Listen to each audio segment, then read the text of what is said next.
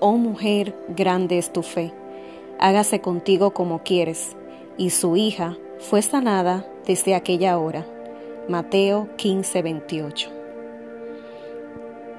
Qué hermoso poder experimentar la gracia del Señor a través de estos episodios. Una vez más, soy Derice de León desde República Dominicana, transmitiendo estos mensajes de esperanza.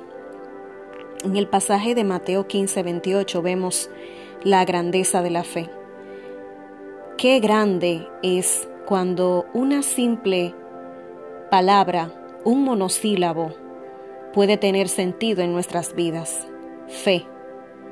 Una palabra grandiosa que si la hacemos nuestra, podemos tener en nuestra vida maravillosos resultados. Y la grandeza de esta mujer radicaba en que nunca se negó a abrir su corazón para recibir la sanidad que pedía para su hija. Y esta palabra sanidad es lo que muchos deseamos en este tiempo de pandemia.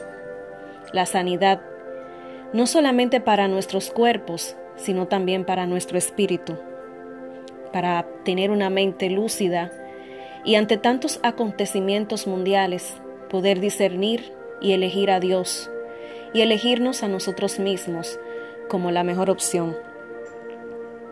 También en este pasaje vemos el reconocimiento de parte de Dios de lo que esta mujer fue capaz de hacer, confiar, pedir, perseguir a Jesús, aún entre la multitud, para clamar sanidad. Que podamos clamar sanidad todos los días. Sanidad de mente, de cuerpo, de espíritu.